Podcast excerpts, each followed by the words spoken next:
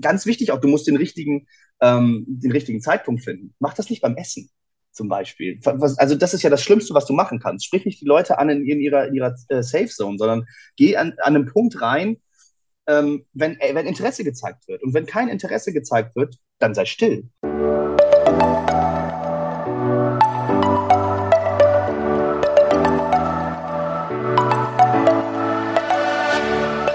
Moin und herzlich willkommen zu einer neuen Folge des Eat Pussy Not Animals Podcast, der Podcast, der dir den Einstieg in die vegane Ernährung erleichtern soll. Moin Freunde und herzlich willkommen zu einer neuen Podcast-Folge von mir, Kara und der lieben Anni. Hallöchen. Wir haben nach ziemlich langer Zeit, würde ich sagen, mal wieder einen Interviewpartner am Start und zwar den lieben Basti.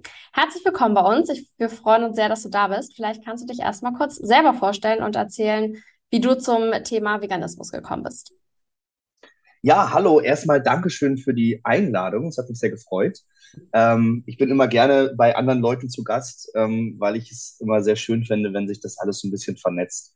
Genau, ich bin, äh, bin Bastian, ich bin äh, inzwischen 30 Jahre alt und ähm, ja, wie bin ich zum Veganismus gekommen? Ist eigentlich die klassische Geschichte, aber irgendwie auch nicht. Der Klassiker ist ja, dass man sagt, ich fand Veganer früher alle dumm und ich fand das alles bescheuert. Und das sagen ja die allermeisten, die inzwischen vegan sind. Einfach weil es ja so ein klassischer Prozess ist von ich verstehe es nicht, ich will es nicht verstehen, bis hin zu, ah ja, okay, macht irgendwie Sinn. Und so war es bei mir eigentlich auch. Also ich habe ähm, meine Ausbildung gemacht und ähm, da habe ich nicht das erste Mal mit Menschen Kontakt gehabt, die sowas gemacht haben, aber das erste Mal so richtig. Also ich habe in der Schulzeit hatte ich äh, eine Vegetarierin, die neben mir gesessen hat. Da haben wir uns halt klassischerweise drüber lustig gemacht und dann hat sie irgendwas von vegan gefaselt damals und dann war ich schon so, ja, ja, komm. Äh, und dann sagte sie, ja, aber dann muss ich Tabletten nehmen und ich sag, ja, genau, nimm mal deine Tabletten mit deinem kranken Scheiß und so. Und äh, habe da aber nie wirklich was mit zu tun gehabt. Und dann, äh, ja, in der Ausbildung hatte ich, glaube ich, bestimmt, wie viel waren es? Vier Leute, die sich vegan ernährt haben, vier, fünf. Oha. Und ähm, da war eben äh, auch einer dabei, mit dem ich mich inzwischen echt wieder gut verstehe, alles in Ordnung. Aber damals, ich glaube, ich war in so einer rebellischen Phase. Ich hatte so das Gefühl, ich muss gegen alles sein. Ich war großer Serdar Sumunchu-Fan, was, glaube ich, auch sehr viel über mich in dem Moment ausgesagt hat.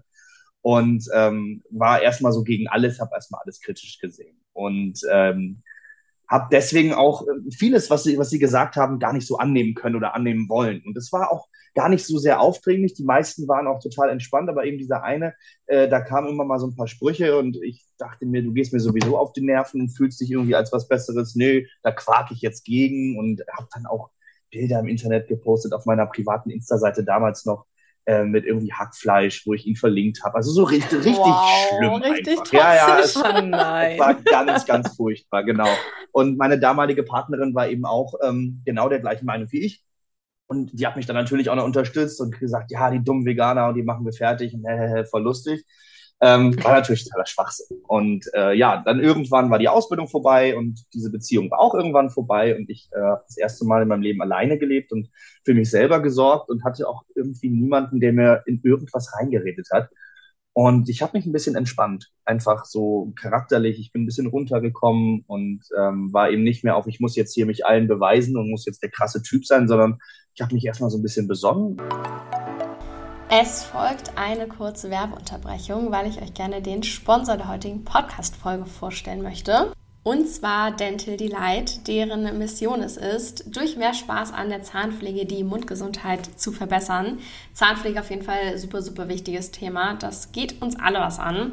Dental Delight bietet zum Beispiel Zahnpasten in vielen verschiedenen Geschmacksrichtungen, mal was anderes als dieses ewige Minze, Pfefferminz, was man halt so normalerweise kennt. Mein persönlicher Favorit ist auf jeden Fall Sunny Splash. Das schmeckt nach Grapefruit und Minze, sehr, sehr erfrischend und trotzdem ein bisschen süß, mag ich sehr gerne. Neben den Zahnpasten hat Dental Delight auch noch ganz viele andere tolle Zahnpflegeprodukte, wie zum Beispiel eine Mundspülung, die tatsächlich nicht ganz so scharf ist, wie man sonst von Mundspülung kennt. Finde ich sehr angenehm. Oder auch Zahnpflege-Kaugummis, wenn man gerade mal keine Zahnbürste und Zahnpasta zur Hand hat, kann man sich damit weiterhelfen. Das ist sehr, sehr praktisch in manchen Fällen. Und das Beste daran ist, dass alle Produkte vegan, klimaneutral und ohne Mikroplastik sind. Ihr wisst, das sind Dinge, die mir persönlich sehr, sehr, sehr wichtig sind. Und ich hatte gerade am Anfang super Probleme damit, eine gute vegane Zahnpasta zu finden, muss ich ganz ehrlich sagen. Deswegen umso cooler, dass ich jetzt eine Möglichkeit für mich gefunden habe, meine Zähne vegan und nachhaltig zu pflegen. Dental Delight arbeitet nämlich auch noch mit Climate Partner zusammen und unterstützt zwei Klimaprojekte, was ich auch sehr, sehr wichtig finde. Heutzutage kann man sich als Unternehmen auf jeden Fall nicht mehr leisten, nicht nachhaltig und klimaorientiert zu arbeiten. Ihr könnt 15% sparen auf die Produkte von Dental Delight mit dem Code KARA15. Ist natürlich alles in den Shownotes verlinkt. Schaut euch gerne mal im Webshop um und sucht euch ein paar von den sehr, sehr geilen Zahnpasten aus. Dann habe ich ähm, durch die Rocket Beans tatsächlich einen, einen Menschen kennengelernt, der ähm, Filmreviews macht im Internet, Robert Hofmann. Ähm, Finde ich, ist wirklich der für mich wichtigste Mensch äh, in meinem Veganertum, obwohl er eigentlich gar kein veganer Influencer ist. Äh, aber er hat damals, ähm, ich fand ihn halt super sympathisch und er hat eben damals vegetarisch gelebt. Und das wusste ich erst gar nicht. Und habe ihm dann auf, auf Instagram gefolgt und mir das angeschaut und festgestellt in seinen Stories, oh Mensch, er lebt ja vegetarisch und seine Freundin auch und irgendwie sieht das, was er kocht, super lecker aus und ich habe immer schon gerne gekocht und war halt in der Zeit, wo ich dann alleine gewohnt habe, natürlich auch gezwungen, das ein bisschen öfter zu machen und ähm, fand einfach, das sah alles sehr gut aus und irgendwie war er so einer, der vielleicht genau zum richtigen Zeitpunkt kam, weil er eine nötige Distanz hatte. Ich kannte ihn nicht persönlich. Er wusste wahrscheinlich nicht mal, dass es mich gibt. Und äh, war einfach da und nett und ähm, hat dann immer mal wieder gezeigt, wie lecker das aussehen kann. Er war eben der typische, ich zeige jetzt nicht mit dem Finger auf dich, sondern guck mal, wie geil ist das hier eigentlich alles. Und dann habe ich mir gedacht, komm, du probierst das aus. Ja, einfach mal, komm, drei Wochen vegetarisch, du kannst es nicht verurteilen, wenn du es nicht weißt. Und das habe ich gemacht und äh, es hat echt Spaß gemacht, weil ich ich mag so Herausforderungen in der Küche und irgendwas Neues kennenlernen. Und erst dachte ich, na ja, du lässt halt einfach Fleisch weg. Aber so einfach ist das ja im ersten Moment gar nicht. Weil man dann guckt, was, was esse ich denn stattdessen? Oh, warte mal. Ah, was kann ich denn da machen? Oh, was gibt's denn da? Oh, okay, Tofu kriege ich ja gar nicht hin. Was ist das für ein Scheiß? Na, mal gucken, was haben wir denn hier? Was ist das denn? Und dann waren die drei Wochen um und ich hätte es auch noch weitermachen können, aber ich habe damals halt noch gesagt, nee, komm, das war ja nur ein Experiment, ich und Vegetarier. Genau, alles klar. Und ähm, dann habe ich noch meinen Geburtstag gefeiert dann im Sommer, also es war im Frühjahr und dann habe ich im Sommer meinen Geburtstag gefeiert mit Gästen und äh, ich glaube wirklich, also Unmengen an, an Hack gekauft, weil ich äh, Frikadellen gemacht habe für alle. Also wirklich unfassbar viel. Und dann hatte ich eine Vegetarierin da und habe so völlig unwissend damals noch das, äh, die erste Version von Rügenwalder Mühlen äh, Hähnchensteak geholt, dieses nicht panierte. Und habe das halt auch einfach nur stumpf so in die Pfanne geworfen und gesagt, ja selber schuld, wenn du vegetarisch bist, Pech. Also es hat mich noch nicht so ganz geläutert, dieser Punkt. Also ich war immer noch nicht so weit, das war 2019. Und habe aber dann nach dem Sommer irgendwann, das war ja auch Grillsaison, habe dann irgendwann gedacht, boah, das ist aber irgendwie auch, also, weil ich habe dem, dem Robert immer noch zugeschaut und äh, er fing dann an und sagte, ja, und irgendwie will ich eigentlich auch vegan werden und meine Freundin auch, wir wollen heiraten und so und nach den Flitterwochen wollen wir das anfangen und ich war, war wie in so einen Bann gezogen, habe immer mehr gelernt und dann habe ich gedacht, dass, ich glaube, ich möchte das mal wieder machen. Diese drei Wochen vegetarisch waren doch eigentlich ganz chillig. Ich möchte das, glaube ich, mal wieder machen. Und dann fing er mit vegan an und äh, ich habe mir gedacht, komm, dann mache ich vegetarisch. Und ich hatte tatsächlich die Woche davor noch so eine Edelsalami gekauft, mhm. äh, so, eine, so ein richtig fetter Klopper und habe mir den pur immer wieder reingezwiebelt. Also das war so richtig schlimm nochmal. Und gleichzeitig wurden mir halt Dokus um die Ohren geworfen, wie The Game Changer und so, ähm, die ich dann auch geguckt habe. Und dann dachte ich, das ist ja alles mega spannend. Und habe dann noch von Tomatolix äh, auf YouTube diese 30 Tage Vegan Challenge geguckt und habe gedacht, komm, jetzt ziehe ich's jetzt ziehe ich es einfach durch, ich mache jetzt nochmal vegetarisch und diesmal setze ich mir kein Limit. Mal gucken, wie weit ich es schaffe. Und ich habe seitdem nie wieder angefangen, Fleisch zu essen. Es war halt einfach, ich mache das jetzt mal. Und habe gleichzeitig dann aber gesagt, naja, also wenn Robert jetzt vegan wird und ich den so cool finde und ich hatte durch Zufall mit seiner äh, inzwischen Frau ähm, auch noch Kontakt. Das ist eine komplett verzwickte Geschichte, weil ich unter einem Posting eines Buchladens geschrieben habe ähm, da ging es nämlich um negative Erfahrungen, die man gemacht hat, so mit Lesen. Und äh, ich habe ihm geschrieben, dass mir damals in der Schule Leute vorgeworfen hätten, ich wäre homosexuell, was für mich kein Vorwurf ist, aber es war als Vorwurf gemeint, weil ich lesen würde. Das wäre ja schwul, um diese Menschen mal zu zitieren.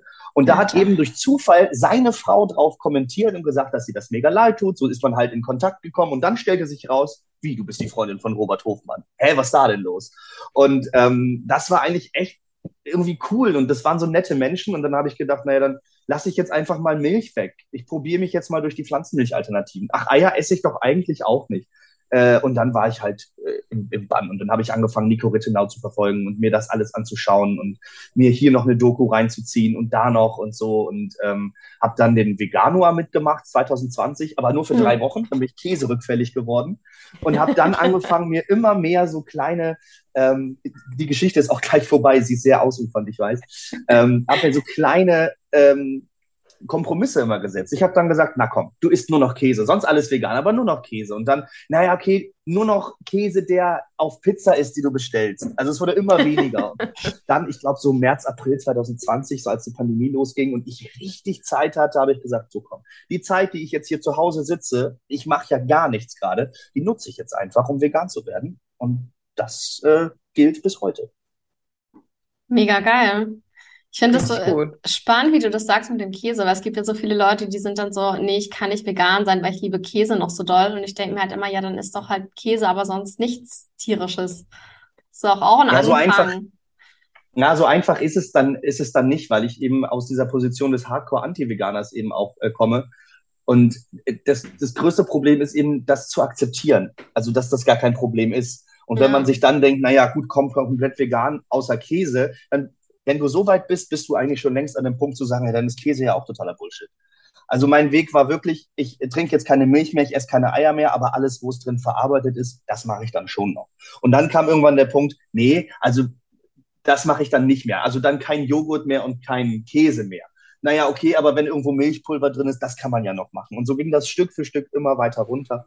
Und ich glaube, das, das muss ganz woanders anfangen. Äh, was ist jetzt für dich so dein Hauptbeweggrund? Weil du hast jetzt ja einfach grundsätzlich davon gesprochen, okay, ich möchte jetzt erst vegetarisch werden, ich möchte vegan werden, aber gab es für dich irgendwie so den Grund, dass du gesagt hast, aus gesundheitlichen Gründen, aus ethischen Gründen oder dergleichen, ähm, warum du das jetzt machen möchtest? Oder war das also jetzt für dich nur so eine Challenge für dich selber? Ich glaube, von, von ganz vielen Punkten alles. Also es war für mich äh, eine Challenge, es war für mich auch reine Logik. Also ich bin jemand, der ähm, guckt sich Dinge an und wenn die Sinn ergeben, wenn die wissenschaftlich belegbar sind, dann finde ich die richtig.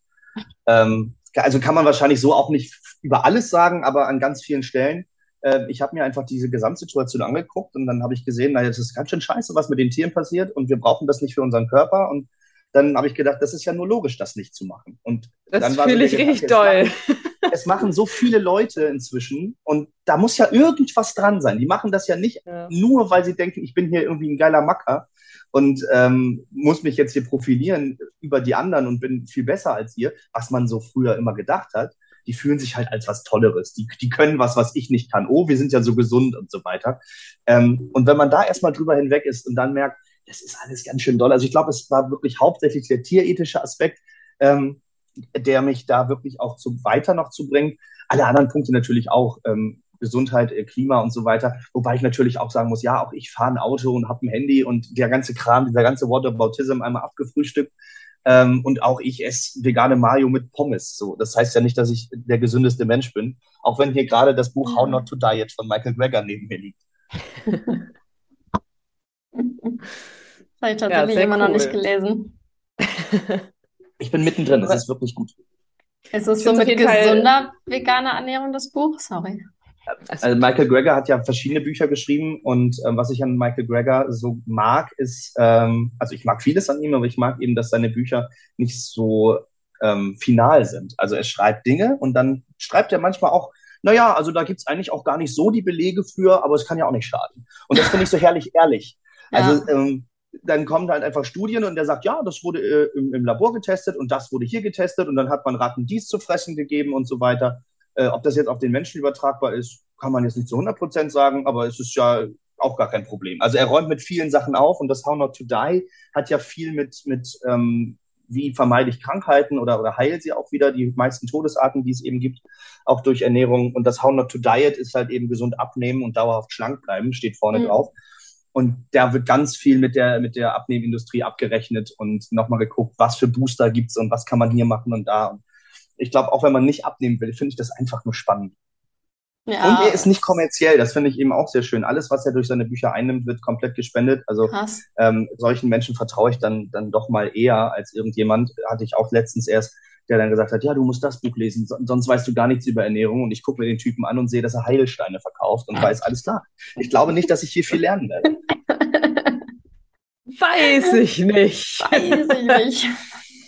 Ja, das stimmt wohl. Aber ich finde es irgendwie cool, äh, wie du das so beschreibst. Also, du sagst, ja, das ist jetzt eine längere Story, aber so kann man halt irgendwie wirklich von, von ich bin überhaupt gar kein Veganer und ich habe damit gar nichts am Hut und kann das ganze Thema eigentlich gar nicht nachvollziehen, halt so den Werdegang viel besser verstehen, weil wie du schon sagtest, es geht ja den meisten so. Ich glaube, jeder hatte in seinem Leben, wenn man jetzt nicht echt irgendwie schon von, es gibt ja die wenigen Menschen, die ihr Leben lang vegetarisch sich ernährt haben und die schon seitdem sie, keine Ahnung, zwölf Jahre alt sind, vegan sind. Aber das sind ja die wenigsten. Die meisten Veganer, die sind in der Regel bis in ihre Jugendzeit oder auch in junge Erwachsene oder sowas, haben sie Fleisch gegessen oder waren mindestens irgendwie nur vegetarisch unterwegs und ähm, kennen diesen Gedanken mit, ja, Veganer sind ja eh so radikal und was wollen die eigentlich und die halten sich nur für was Besseres und so, bis man dann halt genau diesen Klickmoment hat, dass man sagt, das ist eigentlich überhaupt gar nicht so. Ich musste mich nur mal informieren und mal darüber irgendwie ähm, mich, ja, was, was lesen, mich vielleicht auch mit welchen austauschen, die sich vegan ernähren, um mal zu merken, dass diese ganzen Vorteile halt einfach Bullshit sind.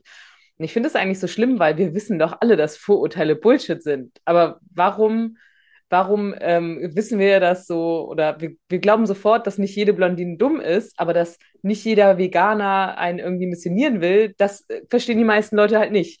Es ist halt nicht irgendwie normal, dass dieses Vorurteil vielleicht einfach auch falsch sein könnte. Krass, Ja, das Vergleich. ist ja das klassische, das ist ja das klassische Goody-Goody-Prinzip. Also das ist ja, ähm, alleine durch, durch die Existenz von Menschen, die sich vegan ernähren und somit dir zeigen, ich mache hier etwas, was ähm, potenziell erstmal besser ist als das, was du machst, fühlst du dich ja angegriffen, weil du machst mhm. es nicht. Aus welchen Gründen auch immer, weil du es nicht verstanden hast, weil das deine Tradition ist, weil ihr das schon immer so gemacht habt, weil du damit Geld verdienst, weil du es so lecker findest, du hast erstmal Angst. Mir wird hier irgendwas weggenommen. Und da muss der Veganer noch nicht mal was gesagt haben. Er muss nur existieren, um dir zu zeigen, das, was du hier tust, reicht nicht. Ja. Ohne dass das Böse gemeint ist. Und schon denkst du, ach verdammt nochmal, ich bin hier irgendwie äh, der Böse und da gehe ich natürlich erstmal in Abwehrhaltung, weil es viel einfacher ist, als das Ganze zu durchblicken, weil es ist ja teilweise auch ein komplizierter Dschungel. Aber eben deswegen ähm, lasse ich mir so viel Zeit und erzähle dann auch mal zehn Minuten meinen Werdegang, ähm, weil ich es eben super wichtig finde, das alles zu verstehen. Und ich sage immer, das Schwierigste am Veganwerden ist nicht zu gucken, wo kriege ich meine Nährstoffe her oder was soll ich überhaupt noch essen, sondern das Schwierigste ist zu verstehen, warum sollte ich das überhaupt tun. Und wenn man das erstmal getan hat, dann ist, macht das eigentlich nur noch Spaß. Ich denke mir auch so, wenn das alle verstehen würden, dann können halt easy auch alle Menschen vegan sein, ne?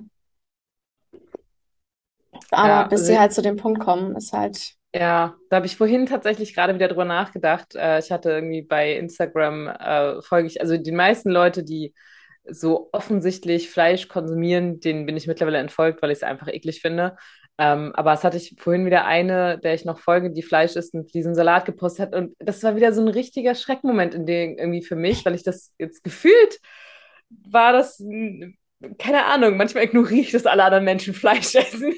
so gefühlt. Schön in die Bubble rein. Und genau, und dann habe ich das wieder gesehen, dachte, das, das war so ein, so ein richtiger kleiner Schockmoment für mich, wo ich sagte, wieso ist die Fleisch? Wieso, wieso, wieso versteht die das nicht? Wieso erkennt sie dieses Problem nicht und was das mit den Tieren macht und wie die ausgebeutet und ermordet werden? Und ja, manchmal schockiert mich das tatsächlich einfach sehr überraschend nochmal. Es hört sich komisch an, aber passiert mir öfter diese, tatsächlich. Ich finde diese selektive Wahrnehmung äh, auch immer sehr spannend. Also so wie viele Menschen, die dann irgendwie versuchen, schwanger zu werden, überall Schwangere sehen. Äh, obwohl die natürlich vorher schon da gewesen sind, ähm, ist mir erstmal aufgefallen, seit ich mich vegan ernähre, wie omnipräsent das Thema Fleisch eigentlich ist. Ja, und Gott. wie sehr das überall stattfindet. Ich war mit, mit Freunden auf einem Konzert und da war auch jemand dabei, den kannte ich gar nicht. Und diese Person wusste nicht, dass ich mich vegan ernähre. Ich muss das auch privat nicht immer rausposaunen, im Internet natürlich gerne, da ist es gefühlt mein Job. Äh, bei dem, was ich mache, aber privat äh, brauche ich das eigentlich gar nicht. Und ähm, so wusste die Person das nicht. Und es war unfassbar. Wir haben eben vor der Location gewartet und ich weiß ich nicht, eine Stunde oder so. Und in dieser Stunde wurde, glaube ich, fünfmal das Wort Fleisch erwähnt und es ging dann um Döner und um dies und das und Grillen und Barbecue und oh, wie geil und Männlichkeit und oh, das fällt mir überall und immer wieder auf. Und wenn man irgendwo hingeht, es gibt Bratwurst und, und alle feiern das auch und sagen, hier, guck mal, wie schön und habe ich extra für dich und hier. Und da wird dann überhaupt nicht mehr drüber nachgedacht. Aber man sieht dieses Thema plötzlich überall und wo es überall auftaucht und wo es so völlig normal ist. Und ähm, dann merkt man, Also es ist ja normal, weil die normal ist ja das, was die Norm macht. Das heißt aber nicht, dass es gut ist. Ja. Und, und dann sieht so man erstmal, wo das überall ist, ja. Ja, du hast gerade so schön das äh, Stichwort Männlichkeit ja auch gesagt. Ist das Ach, sowas, womit du jetzt auch konfrontiert worden bist? Auch so, als du dann Leuten gesagt hast, du ernährst jetzt vegan, dass dann so Leute echt so einen Spruch, also so, das können Kara und ich jetzt ja nicht so äh, nachvollziehen, dass man jetzt wirklich so. Nee, ihr habt voll eure Männlichkeit verloren, seitdem ihr euch vegan ernährt. Ja, genau. Aber gab es wirklich so Leute, die das so todernstlich angeguckt haben und gesagt haben, ja, das ist ja voll unmännlich oder so? Gab es so, solche Situationen? Also privat nicht. Ähm, also weiß ich gar nicht mehr. Wenn habe ich es vergessen, vielleicht online tatsächlich, aber auch da glaube ich gar nicht so viel. Also mit dem Thema Männlichkeit habe ich, glaube ich, auf anderen Ebenen viel mehr zu tun. Ähm, das, das vegane Ding spielt da gar nicht so viel rein, aber ich war schon immer, oder besser gesagt, ich war noch nie so der typische Macho-Kerl, der irgendwie auf Fußball steht und Autos und den ganzen Kram, wie man das halt einfach so klischeehaft sieht, sondern ich habe halt damals äh, Benjamin Blümchen gehört, habe mit Lego gespielt und gleichzeitig einen Puppenwagen geschoben. Also mir war das halt immer schon komplett egal. Äh, und für mich, ja, für mich sind solche, solche Verhaltensweisen einfach nicht an Geschlecht geknüpft. So, ich weiß, welches Geschlechtsteil ich habe und wo ich damit hin will. Das heißt aber ja nicht, dass es mir sagt, wie ich mich verhalten muss.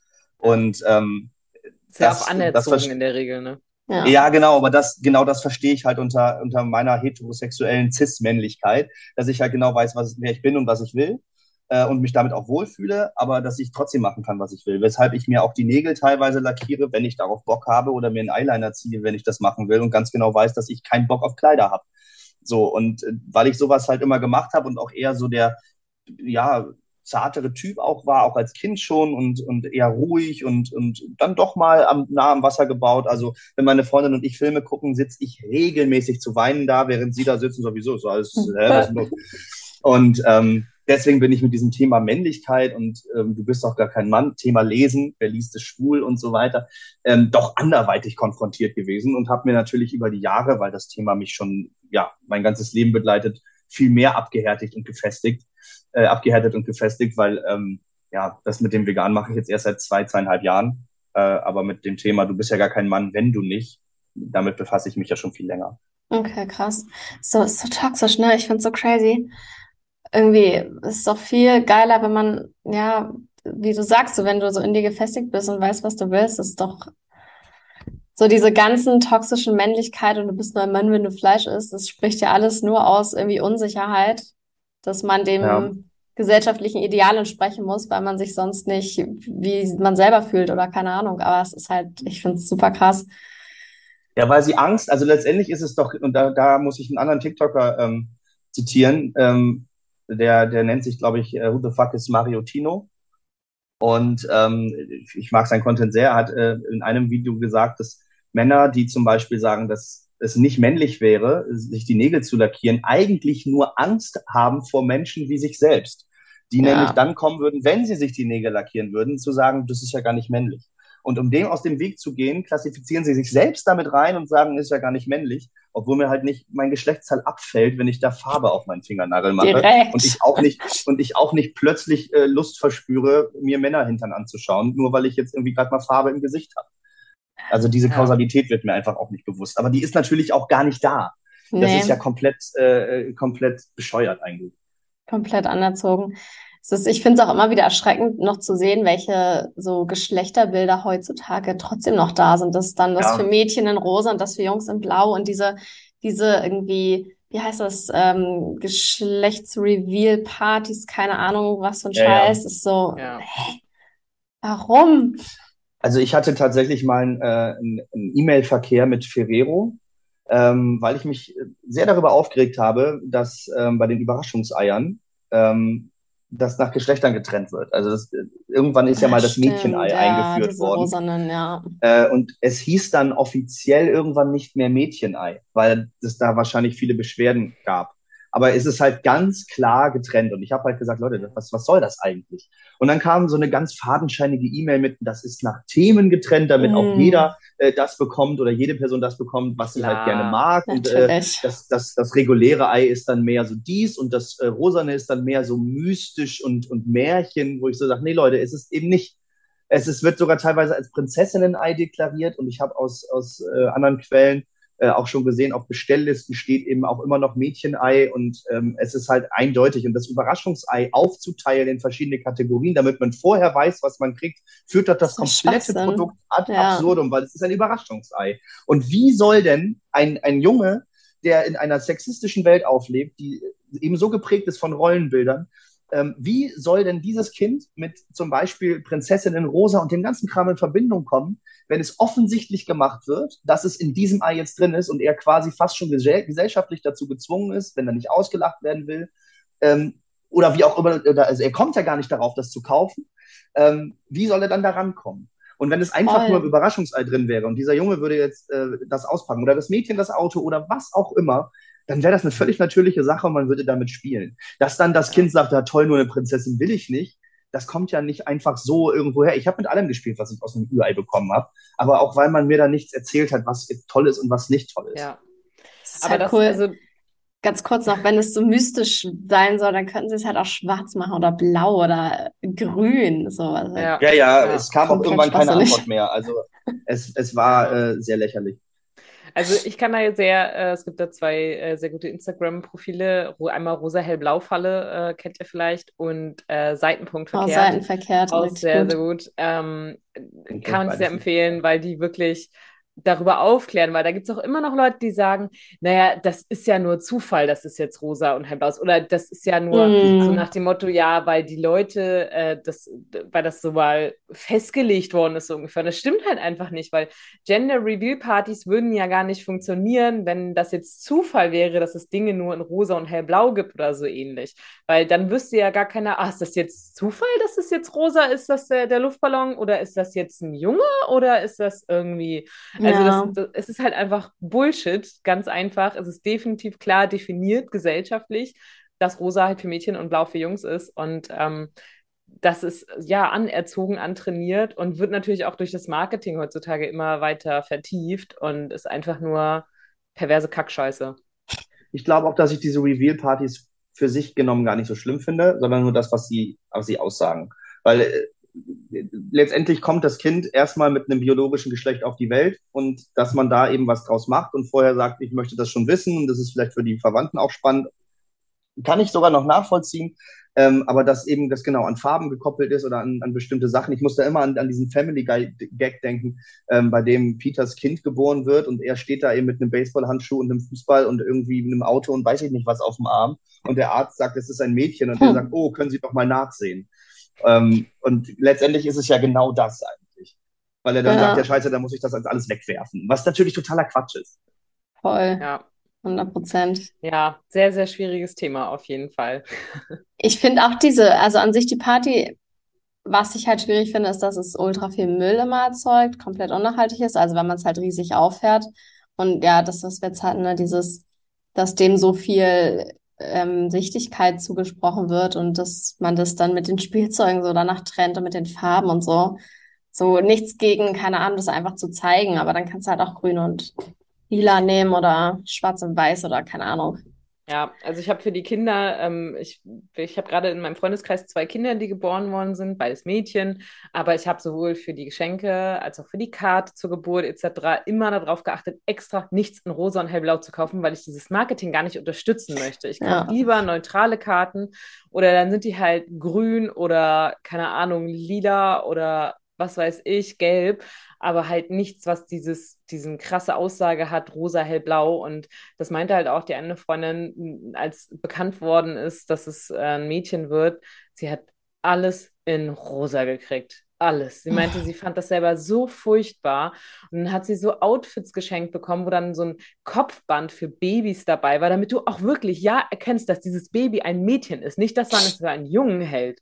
Also so, und dann meinte sie auch so, es ist so, dass das drückt dem Kind am Kopf, es hat überhaupt gar keinen Zweck irgendwie. Es ist nur Deko und ein Baby dekorieren ist halt echt voll unnötig. Ist so. Ja, und ich finde es also. so schade, weil dadurch verlieren halt Farben wie hellblau und rosa einfach total an Gewichtigkeit, weil sie dann versucht werden, also es wird versucht, sie zu vermeiden. Dabei sind es schöne Farben. Und ich habe überhaupt ja. nichts dagegen, dass man auch Mädchen in rosa kleidet, aber eben nicht nur. Und ja. du kannst von mir aus dein Mädchen in rosa kleiden und das Zimmer so anmalen, wenn das Kind das schön findet. Und am Anfang entscheidest du als Elternteil ja sowieso, was du machst. Und wenn du rosa schön findest, findest du das schön. Aber eben nicht, weil es ein Mädchen ist. Und ja. ähm, da gibt es so viele Sachen, die, die da so festgelegt sind, auch irgendwie lange, längere Haare oder so. Ich hatte als kleiner Junge hatte ich äh, so, einen, so einen blonden, wuscheligen Lockenkopf. Und ähm, saß dann in meinem Kinderwagen und ich, ich, lustigerweise erinnere ich mich noch dran, meine, meine Mutter mit mir auf dem Wochenmarkt und dann ist eine ältere Dame gekommen und äh, hat dann gesagt, oh, ein süßes Mädchen. Und ich war richtig sauer. Ich war halt ja. vier oder, oder drei, ich weiß es gar nicht. Eine der ersten Erinnerungen tatsächlich noch. Ähm, und ich war richtig sauer. Und ähm, es ist schon, also deswegen finde ich es schon wichtig, als was ich mich äh, identifiziere. Deswegen äh, ist es ja auch so wichtig, dieses ganze Pronomenthema, aber das will ich jetzt gar nicht zu groß aufmachen, aber es ist schon wichtig, als was du dich selber identifizierst. Und wenn du halt ein Junge bist und, und das auch so siehst und wirst aber dann als Mädchen gesehen von anderen, dann, also mich hat's gestört und ich will das dann nicht. Und von mir aus funktioniert das für mich als Kind dann im ersten Moment mit Blau. Ähm, solange ich danach die Möglichkeit habe, ähm, ganz klar ersichtlich andere Dinge zu machen, als Kind ist es einfach auch schwierig, äh, das zu unterscheiden. Ich verstehe immer noch nicht, warum irgendwelche älteren Damen das unterscheiden müssen und sich da einmischen müssen ähm, und über andere Kinder urteilen. Das ist nochmal dahingestellt. Ähm, aber ich finde halt irgendwann, man, man sollte es halt selber entscheiden können. Und ich möchte die Freiheit haben, auch als sechsjähriger Junge, zu sagen, ich finde jetzt aber rosa schön und ich kann das anziehen, ohne dass mich alle auslachen. Ja, und auch vor allem das, ohne dass es dir die Eltern verbieten, weil das gibt es ja auch noch, ne? Das ist unvorstellbar, aber Genau, also die Eltern sollten so nicht unbedingt dem Kind was verbieten, sondern sie sollten eher dafür sorgen, dass dieses Kind genug Selbstbewusstsein ja. hat, ähm, das zu tun und äh, dass dieses Mobbing, was definitiv stattfinden wird, das, das kannst du gar nicht verhindern, das ist abprallt. Und ähm, dass dein Kind eben zu einem Kind erzogen wird, was eben nicht mobbt. Wenn nämlich alle Menschen ihre Kinder anders erziehen würden, dann würde das so gar nicht passieren. Voll. Ja, allerdings. Ja, es ist ein Teufelskreis. Ja. Naja, kommen wir mal ein bisschen zurück äh, zum Veganismus. Na, genau. langweilig. Du bist ja auf äh, TikTok auch sehr aktiv. Wie ist es denn dazu gekommen, dass du angefangen hast, da auch ähm, ja sozusagen über den Veganismus ähm, aufzuklären, sage ich mal, Rezeptideen und sowas ja dann auch ähm, Instagram zu posten und äh, ja, wie kam es dazu? Die stellt mir immer so schöne Fragen, auf die ich immer so ausufernde Antworten liefern kann. Und ähm, meine Freunde wissen immer schon, wenn, wenn ich, wenn ich äh, eine Geschichte erzähle und anfange und mit all so anfange, wissen alle schon, oh Gott, jetzt geht's wieder los. Ähm, aber ich erzähle das halt immer sehr gerne, sehr ausufernd, weil ich finde, es gehört einfach dazu, gerade jetzt in solchen öffentlichen Diskussionen. Also, wie ist das überhaupt dazu gekommen? Ähm, ich fange in meiner Kindheit an. ich habe mich, nein, ich habe mich tatsächlich immer schon gerne selbst äh, repräsentiert. Ich fand es irgendwie immer cool, aufzufallen und ähm, präsent zu sein, auch wenn ich oft sehr schüchtern bin, aber wenn ich eine Rolle spielen kann äh, oder jemand sein kann, dann ähm, ich bin gerne präsent. Und privat bin ich gerne alleine. Ähm, und wenn ich also so eine Rolle spielen konnte, zum Beispiel äh, in was was ich für Sachen, ich habe in der, in der zweiten Klasse war das, glaube ich, ähm, ich war mit meinem Vater damals im Ottohus in Emden äh, von Otto Walkes und habe dort einen Live-Auftritt von ihm gesehen und ähm, also im, im Fernsehen, ich weiß es auch nicht mehr genau, mir jedenfalls eine Kassette damals mitgenommen. Und diese Kassette von seinem Auftritt habe ich so oft gehört, dass ich sie dann irgendwann mit sieben, acht Jahren auswendig konnte. Krass. Und habe dann, ich glaube, in der zweiten Klasse wirklich vor meiner ganzen Klasse diesen Auftritt nachgespielt. Ich war Otto und habe alles so wiedergegeben also ich brauchte schon irgendwie immer so eine Bühne und dann irgendwann habe ich ja auch Theater gespielt und habe äh, also Laientheater und habe damit äh, eben auch schon auf der Bühne gestanden. Ich war schon im Chor äh, und habe dort auch schon Theater gespielt. Ich glaube damals sogar vor 500 Menschen, was ziemlich viel war und ähm, äh, ja, brauchte irgendwie immer schon sowas. Und dann habe ich irgendwann angefangen zu sagen, okay, ich mache ich mach jetzt hier YouTube-Projekte. Und ich hatte ich glaube, zwei, drei, vier verschiedene YouTube-Projekte, die allesamt gescheitert sind, weil sie gar nicht so ankamen. Und dann irgendwann kam, ah, TikTok, okay, das ist neu, gucke ich mir das mal an. Äh, ich kannte vorher Musically, glaube ich, hieß es vorher, und dachte, ja, das ist so eine Kindertanz-App, war es ja auch. Und dann äh, irgendwann habe ich halt gesehen, okay, irgendwie sind super viele Leute auf TikTok. Ich schaue mir das jetzt mal an. Dann habe ich damals mit einem ganz anderen Namen noch äh, ganz klassisch angefangen, äh, irgendwelche bescheuerten Lip-Syncs zu machen. So richtiger cringiger Trash-Content. Wann war ähm, das ungefähr? Existiert. Oh, wann war das denn? Das war oh, 2018, 19 hm. oder so. Es existiert auch alles nicht mehr. Äh, Obwohl es, glaube ich, tatsächlich noch derselbe Account ist, nur mit verschiedensten Namensänderungen. Ähm, und irgendwann habe ich dann, äh, bin ich dann ja vegan geworden und habe auf meiner privaten Instagram-Seite, die ich auch inzwischen gar nicht mehr führe, weil ich Social Media privat eigentlich nicht mehr nutze, ähm, habe ich halt angefangen, mein ganzes Essen zu posten. Und war aber da noch an einem Punkt, wo ich dachte, also mir, ich bin nicht vegan geworden, weil mir die Veganer auf den Sack gegangen sind. Also will ich nicht derjenige sein, der alle damit voll labert. Ich will auf gar keinen Fall der Veganer sein, der sagt, hallo, guckt mal, was ich hier alles mache und was ich alles habe. Also habe ich angefangen, das outzusourcen. Und weil ich mir gedacht habe, naja, okay, was machen wir jetzt? Ähm, ja gut, dann mache ich noch eine zweite Instagram-Seite und nenne die einfach mal Bastian Vegan. Ähm, und dann gucken wir mal, was da passiert. Und dann habe ich halt einfach meine, meine Rezepte da hochgeladen und ähm, da existiert auch fast nur Essenscontent. Und dann habe ich ja irgendwann TikTok gemacht und dachte, komm, das irgendwie willst du da was machen. Und dann gab es irgendwie eine, die zu dem Zeitpunkt immer äh, so ein Videoformat hatte, wo sie, wo sie geguckt hat, ob sie irgendwas mit einem Mal in den Mund kriegen kann. Und ähm, irgendwelche Essenssachen. So kann ich das alles auf einmal essen. Und ich denke, okay, lustig, ähm, weil auf TikTok bist du quasi ja immer dann erfolgreich, wenn du der bist, der. Ne? Zum ja. Beispiel, wir kennen alle Jo. Jo ist der, der Brot backt. Oder Herr Anwalt ist der, der sich mit dem Thema auskennt. So, also es gibt immer so die Leute, die. Und dann habe ich gedacht, na, da bin ich jetzt auch derjenige, der alles mit Senf isst. Mm. Und äh, ja, habe einfach angefangen ähm, zu gucken, ha, weiß ich nicht, schmeckt das mit Senf. Und habe sämtliche Dinge mit Senf probiert. Und irgendwann kamen halt Leute dazu und haben gesagt, probier mal das, probier mal das. Da war ich aber schon vegan. Natürlich kam auch probier Käse, probier Wurst, probier dies und das. Und das habe ich dann alles gemacht, aber in vegan und habe es keinem erzählt, dass es vegan war. Ich habe einfach gesagt, ja, hier sowas Schlau. So. Ähm, ich habe halt nie gelogen, aber ich habe auch nie wirklich die Wahrheit gesagt. Und ähm, das ist mir dann aber irgendwie auch auf die Nerven gegangen, weil ich dachte, es ist doch, es ist doch blöd, sich da zu verstecken. Und ähm, dann ähm, habe ich irgendwann gedacht, naja, ich kann ja auch, da, da gucken wir jetzt schon so ein, 200 Leute zu. Das war für mich damals schon eine ganze Menge. Und ich habe dann gedacht, naja, dann kann ich das ja auch ein bisschen nutzen. Habe angefangen, so ein bisschen politischen Content zu machen oder so ein bisschen auch erzieherischen Content. Also ich bin ja, ich bin äh, Pädagoge und habe dann eben angefangen, da so ein bisschen in die Richtung zu gehen. Und weil ich das auch wichtig fand. Da haben mir auch ein paar Leute zugeschaut und dann kam eben der Punkt, wo ich mal so ein Video gegen die AfD gemacht habe, so einen, so einen lustigen kleinen Clip und der ist plötzlich irgendwie über 100.000 gegangen. Äh, ich glaube inzwischen, ich weiß gar nicht, ob der sogar über 200.000 gegangen war. Also war unfassbar äh, für, für die Zeit, weil ich sonst irgendwie immer nur so 100 Klicks oder so hatte, wenn ich Glück hatte. Und der ging auf jeden Fall gerade plötzlich richtig ab. Und äh, das hat dann dafür gesorgt, dass mir immer mehr Leute zugeguckt haben und ich dachte, jetzt oder nie, ich fange jetzt einfach mal an mit so ein bisschen Veganismus-Content. Und ähm, habe gedacht, naja gut, wenn mir Leute zugucken, äh, es gibt genug andere Leute auf TikTok, die darüber reden, ich kann das doch auch. Ja, und dann habe ich damit angefangen. Und äh, habe dann innerhalb von einem Monat, konnte ich dann live gehen, hatte dann Urlaub und habe diesen Urlaub genutzt, viel live zu gehen. Und äh, jetzt so ein bis eineinviertel Jahre später stehe ich bei, äh, ja, bin ich auf dem, auf dem besten Wege zu 14.000 Follower, was für mich einfach übertrieben krass ist. Weil wenn man krass. sich 14.000 Leute, also es sind jetzt noch nicht 14.000, aber es, es, geht in die Richtung, wenn man sich die Leute mal alle auf einem Fleck vorstellt, dann wird einem schon ein bisschen schwindelig. Absolut crazy. Ja. Ich finde es so krass. Ich habe nämlich voll mit TikTok, ne, ich habe, ich verstehe es nicht, weil irgendwie alle, ich habe das Gefühl, jeder, jeder Depp kann da quasi, es klingt das böse, aber jeder Mensch kann da irgendwie krasse Reichweite aufbauen. Nur ich krieg's irgendwie nicht hin. Ich hänge seit zwei Jahren auf 2000 Followern und die habe ich nur wegen eines Videos, wo ich so mein Auge filme. So richtig sinnfrei. Ich, ich, weiß nicht, wieso das viral gegangen ist. Es hatte keine 100.000 Aufrufe und dann sind mir alle Leute auch gefolgt deswegen, wo ich mir so denke, warum folgst du denn einem Menschen, der einfach sein Auge filmt? Fetisch. Ja, vielleicht deswegen, das kann gut sein. Aber ich verstehe das, ich verstehe auch sehr vieles daran nicht. Also ähm, ich, inzwischen weiß ich, warum Leute mir folgen, äh, weil ich bin jetzt eben der, der. Ja, also ich, ich behaupte, ich bin eben der, der relativ ruhig und gut Dinge erklärt. Ja, das stimmt. Ähm, dadurch, ich bin jetzt nicht die größte Persönlichkeit, aber ähm, ich werde öfter mal eben wegen genau solchen Sachen verlinkt.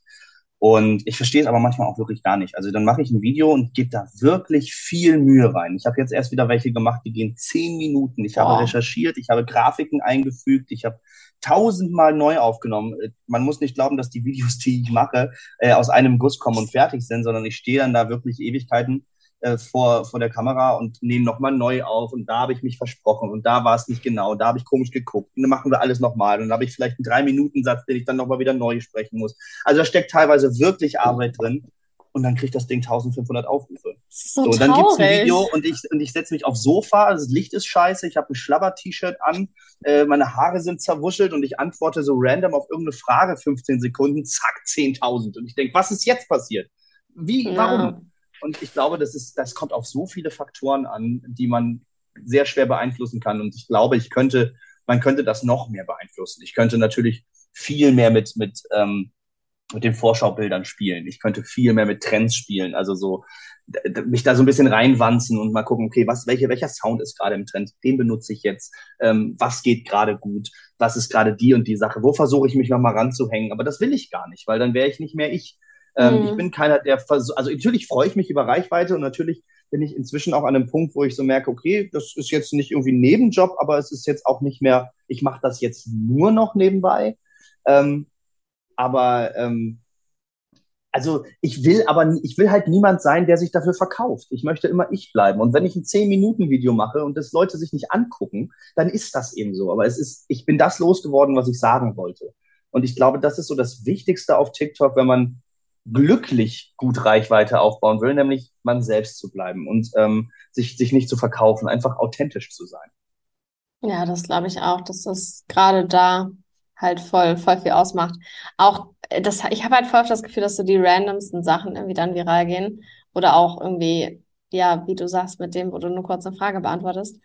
Ähm, ich habe sogar die TikTok-Bibel gelesen von, Gott, wie heißt der Typ? Adel Spy oder so, keine Ahnung, so ein TikTok-Experte. Irgendwas habe ich auch mal gesehen, ja. Und ich habe das Ding durchgelesen, ich weiß nicht, wie viele Seiten es hat, 50 oder sowas, nicht lang. Um, ähm, und ich habe auch versucht, so ein bisschen was davon anzuwenden, aber ich, es ist mir irgendwie, es ist alles zu random. Aber vielleicht fehlt mir dieses, die Person, die, weil das ergibt auf jeden Fall mega viel Sinn. Ich glaube, man braucht ja, schon glaube, was Eigenes. Ja. ja, ich glaube wirklich auch. Also, wenn man sich anguckt, wer macht denn quasi noch so einen Content wie ich, der jetzt, sagen wir mal, über 10.000 Follower hat? Da fällt mir jetzt so von dem, was ich mache, fast nur noch Herr Tierfreund ein. Ja, ähm, wobei der auch noch anders ist, finde ich. Genau, der ist, der ist auch nochmal anders, ne? deswegen ich hebe mich da schon nochmal ein bisschen ab oder er sich von mir. Ähm, aber letztendlich ist, er erklärt es auch auf, auf seine Art und Weise. Und die anderen großen, äh, die anderen großen Vegan-Accounts haben alle was mit Essen zu tun. Ja, das stimmt. So, und, und äh, jemandem, der da irgendwas erklärt, den will man nicht zuhören. Und ich weiß nicht, was ich anders mache vielleicht als andere. Vielleicht habe ich auch einfach nur Glück gehabt man sagt ja immer, wenn man das alles richtig macht, man kann alles schaffen und du kannst das genauso wie ich. Das glaube ich gar nicht. Ich glaube einfach, man muss Glück haben an so vielen Stellen. Und ich denke immer, wer sagt, jeder kann eine große Nummer werden und das, das glaube ich nicht. Man muss einfach Glück haben. Klar, man muss auch, äh, man muss auch Biss haben und da dranbleiben und man muss ähm, ähm, zur richtigen Zeit am richtigen Ort sein. Man muss auch eine gute Qualität liefern. Aber ich glaube, das ist heutzutage nicht mehr alles, weil eben alles abgedeckt wird. Ähm, man muss innovativ sein, man muss irgendeine Sparte bedienen, die vielleicht noch nicht da ist. Man muss irgendeinen Nerv gerade treffen und dann muss man in dem Moment den richtigen Nerv getroffen haben und dann platzt eine Blase und dann hat man es vielleicht geschafft. Ja, das erinnert mich, ich habe neulich so eine Speech gehört von einem und der hatte dann auch irgendwie so einen richtig guten Satz gesagt, von wegen, ähm, man muss das Glück ergreifen, wenn es da ist oder irgendwie sowas. Also man muss Glück haben und das Glück dann auch ausnutzen. Das fand ich irgendwie Wobei sehr. Wobei das Glück auch gerne mal unsichtbar ist. Ja, es ist das Schwierige also, daran. Ne? Das ist ja auch das Spannende. Ich habe ich hab mal ein Experiment gemacht. Ich hatte eben dieses AfD-Video. Was habe ich denn gesagt? Ich glaube, ich habe gesagt, die AfD zu wählen ist so ein bisschen, als wenn man äh, vor einer Kreuzung steht, nicht weiß, ob man nach links, rechts oder geradeaus gehen soll und sich dann aus Trotz in den Fuß schießt. Ich glaube, das war so der, der Satz, den ich damals gebracht habe. So, und dann habe ich irgendwann gedacht, dieses Video, ich poste das jetzt einfach nochmal. Und das ist Krass, komplett okay. umgegangen. Es hat fast keiner mehr gesehen. Gleicher Inhalt, alles, es war, es war das Originalvideo halt, ich glaube, nur mit diesem TikTok-Branding oder so drin. Ich glaube, nicht mal 2000 Aufrufe. Und das andere 200.000. Wobei ich nicht weiß, ob TikTok das dann vielleicht auch ein bisschen weniger ausspielt, ne? wenn die checken, dass du das schon mal gepostet hast. Ich war auch schon mal in so, in so einem Shadow-Ban-ähnlichem Zustand, wo ich plötzlich dachte, okay, von jetzt auf gleich passiert hier gar nichts mehr. ähm, ich habe noch nicht wirklich ganz durchblickt, was TikTok von mir will, damit es gut läuft, weil mal habe ich richtig Glück und mal nicht. Und ähm, andere Leute wachsen so unfassbar schnell und ich habe eigentlich ein sehr moderates Wachstum, ähm, wo es dann teilweise auch manchmal lange stehen bleiben kann. Das entmutigt einen schnell. Ich hatte auch eine Phase, da dachte ich, okay, es passiert hier einfach nichts mehr. Das muss so um die 6.000, 7.000 Leute gewesen sein. Und dann dachte ich, ja gut, hier passiert einfach seit Wochen gar nichts mehr. aber ich habe dann doch nicht aufgehört. Ich habe irgendwann habe ich gedacht, okay, ich muss jeden Tag ein Video posten. Das habe ich dann auch eine Zeit gemacht. Ich glaube wirklich ein halbes bis dreiviertel Jahr jeden Tag mindestens ein Video. Und ich habe mich so gestresst. Ich habe Sachen vorproduziert, äh, habe mich teilweise hingestellt und wirklich stundenlang einfach aufgenommen, damit ich was hab, weil ich wusste, ich bin die Woche nicht da oder ich habe keine Zeit, deswegen muss ich jetzt raushauen und habe gemerkt, dass mir das an die Substanz geht, dass der Content dadurch schlechter wird, weil ich einfach irgendeinen Bullshit plötzlich anfange zu machen. Also habe ich irgendwann angekündigt, Leute, ich mache das nicht mehr und das hat mir nicht geschadet. Das ist auch spannend, ne? Weil ganz viele sind ja so, ah, du musst fünf am Tag posten, damit es funktioniert. Und diese eine Veganerin, die postet irgendwie zwölf Videos am Tag, wo ich mir auch so denke, wie? ähm, deswegen äh, voll, voll gut, dass es auch anders geht und dass gar nicht dieses Quantitätsthema unbedingt ist. Ach, ja, ich denke einfach, mach dein, Quantität. Genau, mach einfach dein Ding und ziehst durch. Und wenn du da Freude dran hast, hast du da Freude dran. Und wenn du es irgendwann für dich zu einem Punkt, also entweder man macht es wirklich kommerziell und sagt, okay, ich will das jetzt hauptberuflich machen, dann sieht es vielleicht anders aus. Oder wenn man an einem mm. Punkt ist, wo man es schon hauptberuflich macht, dann steckt da ja auch so ein bisschen Existenz hinter und dann hat man natürlich diesen Druck. Aber solange das noch nicht der Fall ist und man das einfach nur nebenbei macht, ganz ehrlich, dann hör auf, wenn es dir keinen Spaß mehr macht. Dann mach es einfach nicht mehr. Weil äh, da hängt ja nichts dran. Es ist ja nicht, dass man irgendwas verliert, wenn man es nicht mehr macht. Ganz im Gegenteil. Ich glaube, ich hätte viel mehr Zeit für andere Dinge, wenn ich es nicht machen würde. Ähm, weil ich dann manchmal zwischendurch da auch sitze und denke, oh toll, jetzt muss ich das wieder fotografieren, jetzt muss ich das wieder aufnehmen, weil ich habe so lange nichts mehr in Insta-Status gepostet und äh, dann, dann stresst einen das eigentlich nur. Deswegen für alle Leute, die das einfach nur nebenbei als Hobby machen, weil es ihnen Spaß macht, denkt da immer dran. Das, ihr macht das aus Spaß und nicht, weil ihr jetzt irgendwie eine große Nummer werden müsst. Vielleicht wollt ihr das, aber wenn es gerade nicht klappt, dann klappt es nicht.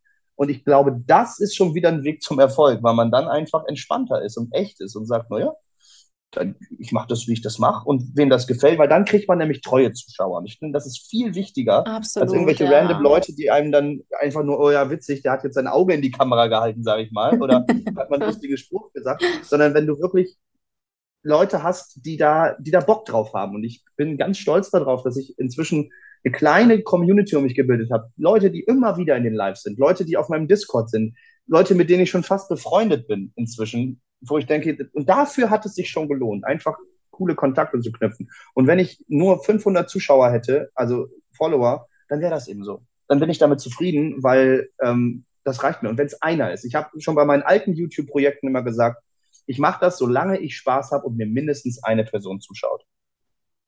Sehr guter Leitsatz, weil ich glaube, das vergisst man echt schnell und dann ist es dieses Vergleichen. Da bin ich auch sehr ja. gut drin. Ähm, mhm. Und dann, ja, hört es halt voll schnell auf, Spaß zu machen und wird krass toxisch. Ja, es gab auch Zeiten, da habe ich mir das angeguckt und dachte, äh, wie, wie kann das sein, dass in zwei Tagen diese Person 30.000 neue Follower gekriegt hat und ich krebs hier rum und kriege gar nichts hin. Dann habe ich eine Zeit gehabt, wo ich mich mit anderen veganen TikTokern, die ungefähr meine Followerzahl hatten, verglichen habe und immer davor saß und sagte, aha, jetzt habe ich mehr als du, verdammt, jetzt hat er wieder mehr als ich. Und davon habe ich mich ja komplett verabschiedet, weil es einfach lächerlich ist. Also ich habe das nicht nötig. Mega gut. Das ist halt auch wirklich, es soll ja auch nicht der Sinn der Sache sein eigentlich. Ja, da muss man auch rangehen. Voll. Ich möchte einfach also, real bleiben. Ich möchte super wirklich, frustrierend sonst. Ja, ich möchte einfach keiner sein. Ich meine, ich will jetzt keine Namen nennen, weil sich das nicht gehört, aber es gibt so viele Beispiele auf TikTok, jetzt nicht unbedingt beim veganen Content, aber generell auch, wo man einfach merkt, das macht diese Person alles nur für Klicks. Und dann wird gelogen und betrogen und ähm, sich herausgespielt und was weiß ich nicht für Quatsch alles versucht. Und Leute gucken sich das an und es funktioniert. Es funktioniert wie Dreck, aber gleichzeitig habe ich das Gefühl, du verkaufst deine Seele. Und mhm. das will ich nicht. Das will ich niemals sein. Ähm, dann habe ich lieber gar keine Zuschauer und sitze einfach zu Hause im Dunkeln so und lese irgendwie ein Buch oder was weiß ich, was im Dunkeln vielleicht schwierig ist, aber ihr wisst, was ich meine. Ja. Ähm, dann, das ist es mir nicht wert. Ich bin ich und so möchte ich auch wahrgenommen werden. Und wenn ich damit das scheinbar nicht schaffen würde oder wie auch immer, dann mache ich es anders oder ich lasse es. Oder ich bin zufrieden mit dem, was ich habe. Aber ich glaube, sich dann zu vergleichen, also es ist kein Angriff oder so, aber ich glaube, sich dann zu vergleichen, das, das geht an die Substanz, das kann einen fertig machen, weil man dann irgendwann vielleicht auch denkt, bin ich nicht genug, bin ich nicht gut genug, kann ich das vielleicht nicht, warum sind die anderen besser? Und das ist, glaube ich, der falsche Ansatz. Ja, auf jeden Fall, das ist das Toxischste überhaupt irgendwie. Also ich, ich zum Beispiel habe dich gerne abonniert und freue mich immer, wenn ich was sehe. Das freut mich sehr. Gleichfalls. Danke sehr. Ich bin ja leider nicht im TikTok-Game, deswegen kann ich da nicht so viel mitreden.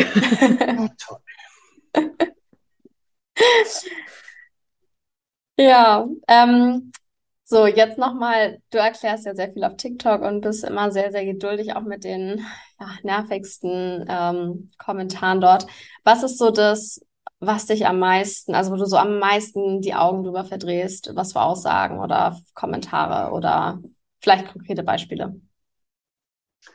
Es ist schwierig, da konkrete Beispiele zu finden. Es ist, glaube ich, so eine allgemeine Art.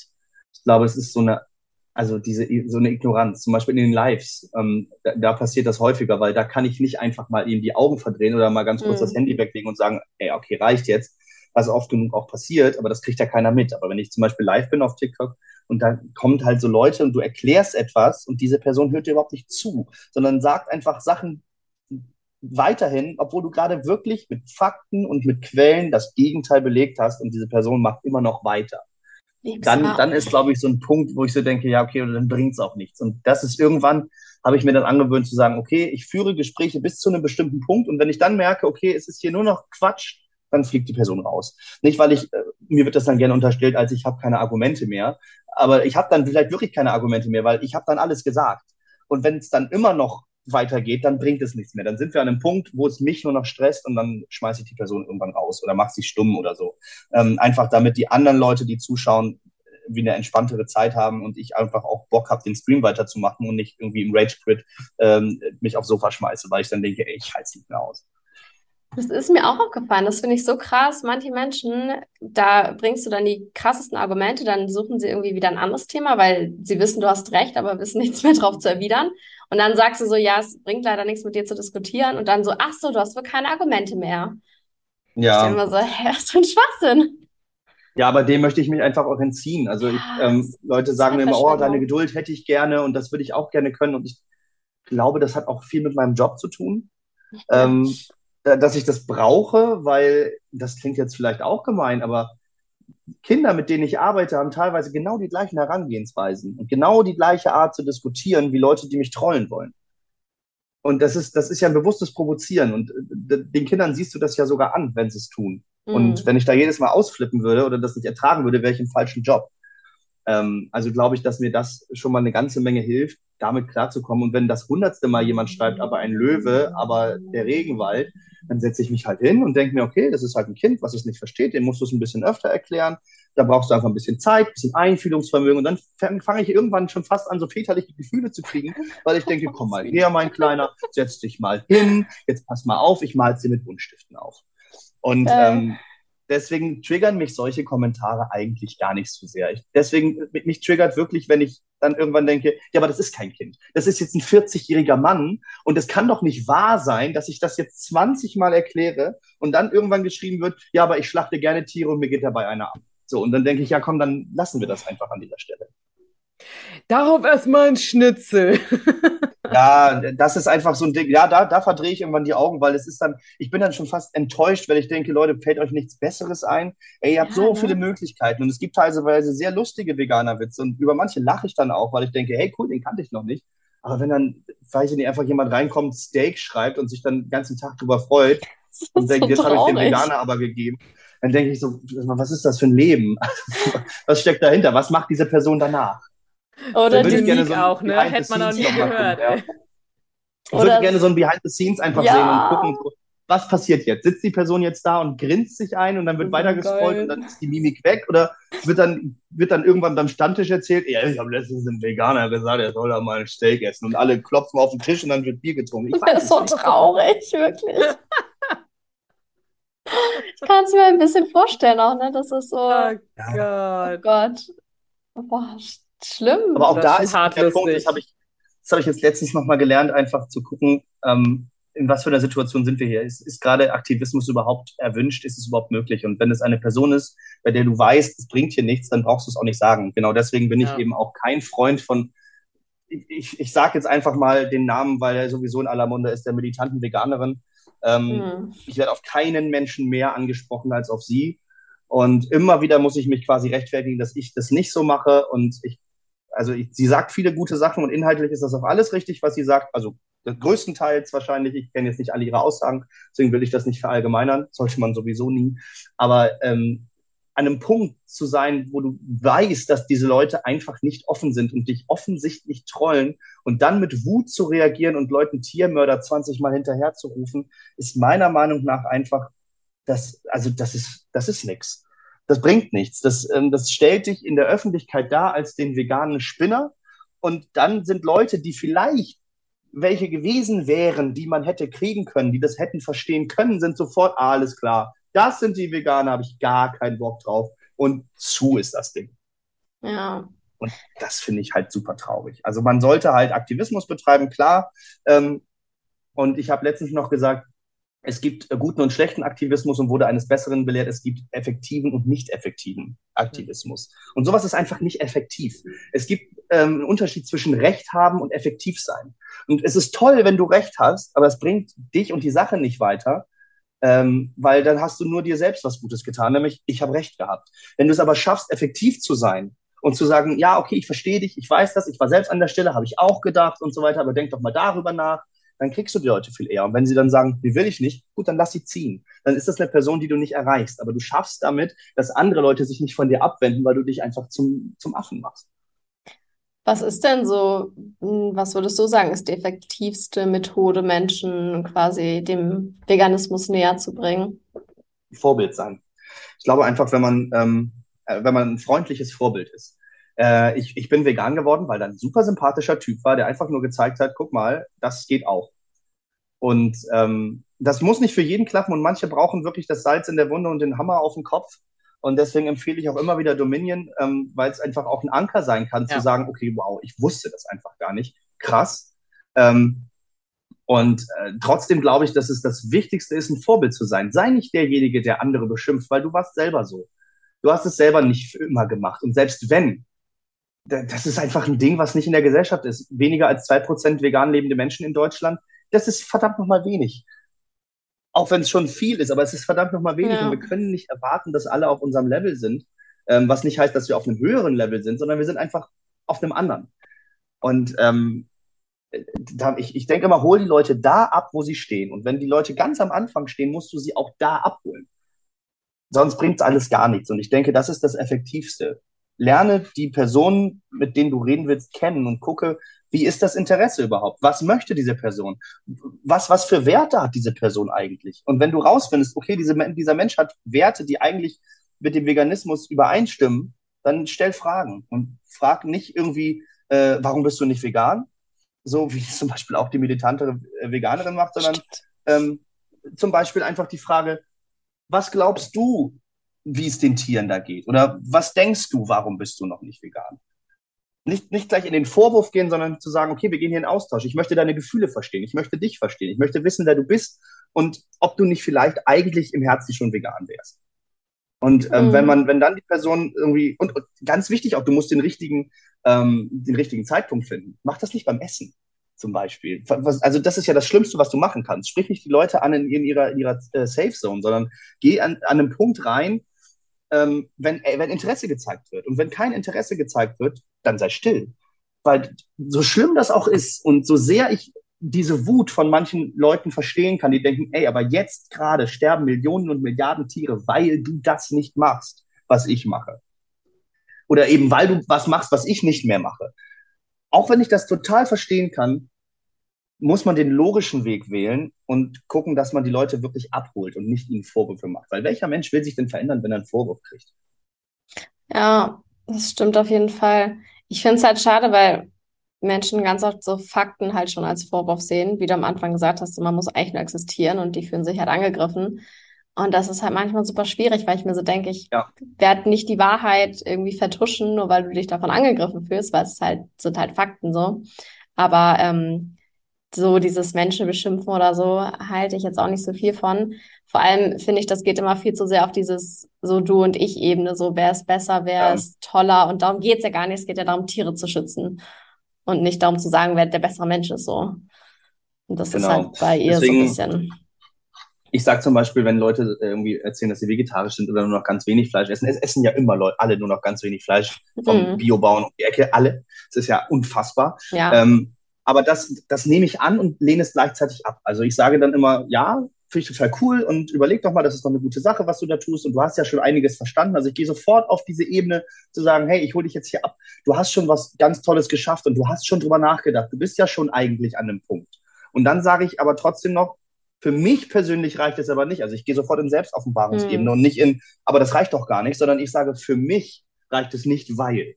Und dann erkläre ich mich. Und das reicht bei vielen Leuten, die dann sagen, ja, eigentlich hast du auch recht. Wenn ich jetzt aber sagen würde, ja, schön, dass du das machst, aber hast du mal drüber nachgedacht, dass ja auch für Käse noch Tiere sterben, dann denkt die Person, alles klar, tschüss. Aber wenn ich dann sage, ja, okay, super, dass du das schon magst, und ich habe aber irgendwann sogar den Käse weggelassen, weil guck mal, ich habe mich darüber informiert und da habe ich das gesehen, vielleicht ist das ja auch was für dich, dann kannst du sogar eine Vereinbarung äh, kriegen. Du kannst dann sogar sagen, ja, aber lass uns doch mal gucken, probier doch mal ohne Käse. Und schon hast du die Person viel eher bei dir, es soll ja wirklich gar nicht so ein, wir wollen hier alle auf unsere Seite ziehen und wir sind hier so eine böse Sekte und ich habe ja gar keinen Vorteil dadurch.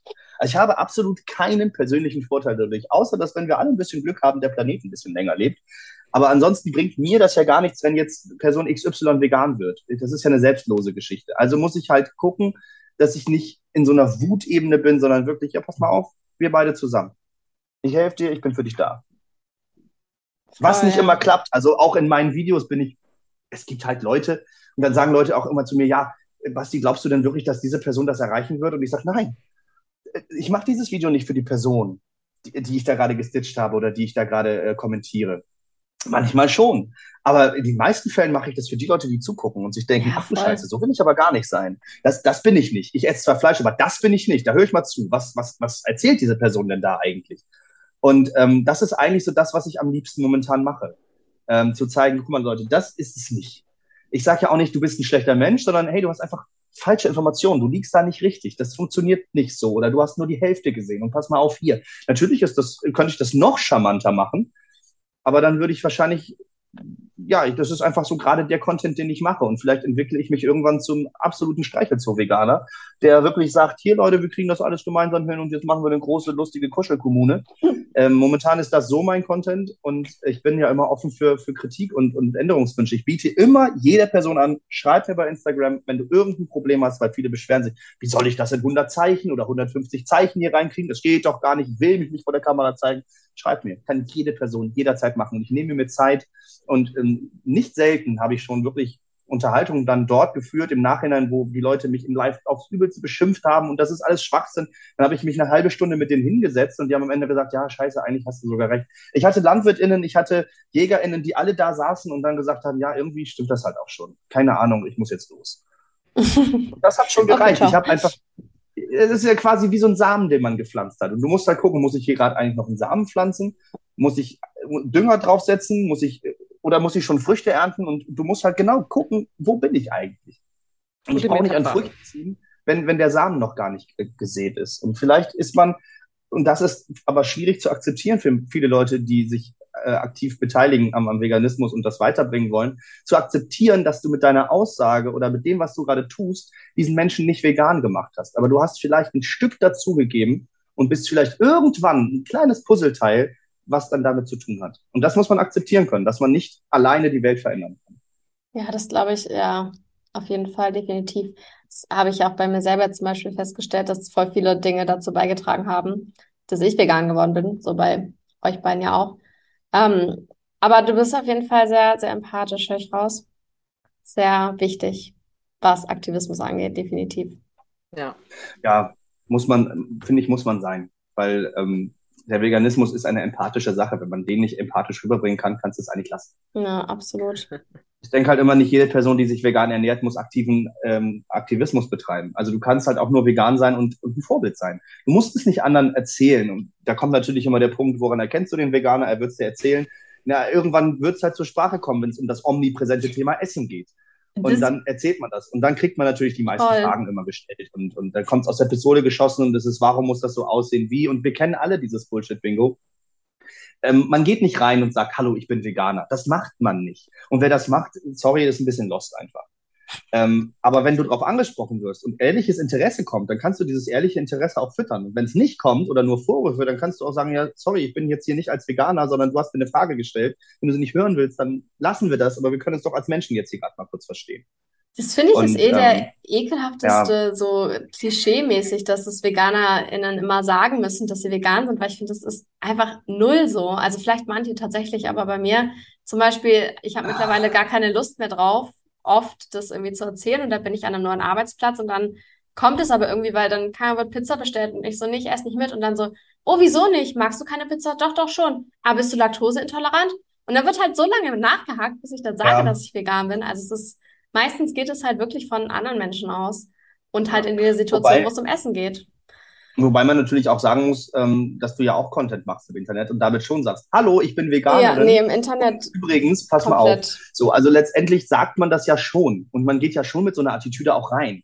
Aber ja, das macht ja auch Sinn. Also es ist ja nicht, dass ich irgendwie sage, hier Leute, ich habe jetzt irgendwie voll die krasse Diät gefunden und die hat meinem Körper geholfen und man sollte irgendwie immer nur linksdrehenden, äh, weiß ich nicht, Klatschblütenmohn essen. Ich habe keine Ahnung. Ähm, das ist ja, wie gesagt, du machst es ja nicht für mich. Oder ich mache es nicht für mich, sondern ich mache es ja für andere, für, für die, die sich nicht wehren können. Und das ist, ja, das ist eine Gerechtigkeitsbewegung. Und die machst du eben nicht alleine zu Hause im stillen Kämmerlein. Du bist nicht alleine für dich zu Hause feministisch, weil das dann überhaupt gar keinen Sinn mehr ergibt. Ja. Du kannst nicht für dich alleine feministisch sein. Und so genauso kannst du nicht für dich alleine vegan sein. Weil wenn du es bist, dann bist du es aus bestimmten Gründen. Und diese Gründe verlangen quasi von dir zu sagen, okay, ich kann das nicht akzeptieren, was hier gerade passiert. Außer jetzt die Leute, die halt die typischen Gesundheitsveganer sind, die dann eben sagen, ja, ich mache das halt für mich. Ja, und dann ist es wieder was anderes. Und von denen werde ich auch gerne angegriffen, die gesagt haben, ich bin auch vegan, aber ich muss es nicht jedem unter die Nase reiben. Nein, weil du es aus anderen Gründen bist als ich. Du siehst es nicht als Gerechtigkeitsbewegung, sondern als ja. was ganz anderes. Und das ist nicht das Gleiche. Das ist ja, auch wirklich ein definitiv. krasser Unterschied, finde ich. Also das ist schon, ähm, ob ich das für mich mache oder eben für die Tiere, die sich nicht selbst verteidigen können, ist für mich ein ganz, ganz eklatanter Unterschied ich denke mal, das ist wie so ein Lehrer. Ne? Du beschwerst dich nicht über, über einen Mathelehrer, dass er Matheunterricht macht. Gut, einige bestimmt. Aber du, theoretisch beschwerst du dich nicht über einen Mathelehrer, der vor seiner Klasse steht. Da geht auch keiner und sagt, ja, woran erkennst du Mathelehrer? Er muss immer über Zahlen reden. Ja, das ist sein Job. Das ist das, was er eben tut. Der, kann, ja. der stellt sich nicht alleine zu Hause hin in sein Schlafzimmer und sagt, übrigens, zwei plus zwei ist vier. Und dann freut er sich sondern äh, das ist ja dafür da, dass es für andere ist. Und Aktivismus ist für andere da. Ich gehe auch nicht überall hin und sage, guck mal, hallo, ich habe übrigens gerade äh, ein Brot mit Gurke gegessen. Das mache ich auch nicht, sondern ich erzähle ja das, was relevant ist an diesen Stellen. Und wenn es Leute interessiert, dass ich ein Brot mit Gurke gegessen habe, ist das in meiner Insta-Story. Aber ja. dann weiß ich das auch. Voll. Voll. Ich finde tatsächlich auch, ähm, wenn man aus nachhaltigen Gründen vegan ist, ist es auch ähnlich wie mit Gesundheit, dann ist es auch nochmal irgendwie wahrscheinlich ein ganz anderes ja, Thema. Wir wollen letztendlich ja irgendwo alle dann doch das Gleiche. Na, wobei, ich glaube, die Gesundheitsveganer sind nochmal eine ganz eigene Sparte, wenn es wirklich nur die Gesundheit ist. Aber am Ende bewirkt es alles irgendwo das Gleiche. Und ähm, ich, ich denke halt immer, ja, ist doch egal, wie wir zum Ziel kommen, solange wir zum Ziel kommen. Problem ist halt nur die Leute, die vorher abbiegen und sagen, ja, okay, das funktioniert alles gar nicht, weil sie aus ganz anderen Gründen ab angefangen haben und diese Gründe gar nicht, also es ist wie so, ein, wie so ein Heil zu suchen, was man nicht finden kann. Weil, also ich sag immer, ich habe immer wieder Diskussionen auch mit meinen Großeltern, die das eigentlich alles sehr gut heißen, aber dann natürlich halt auch doch einfach mal 80 Jahre alt sind.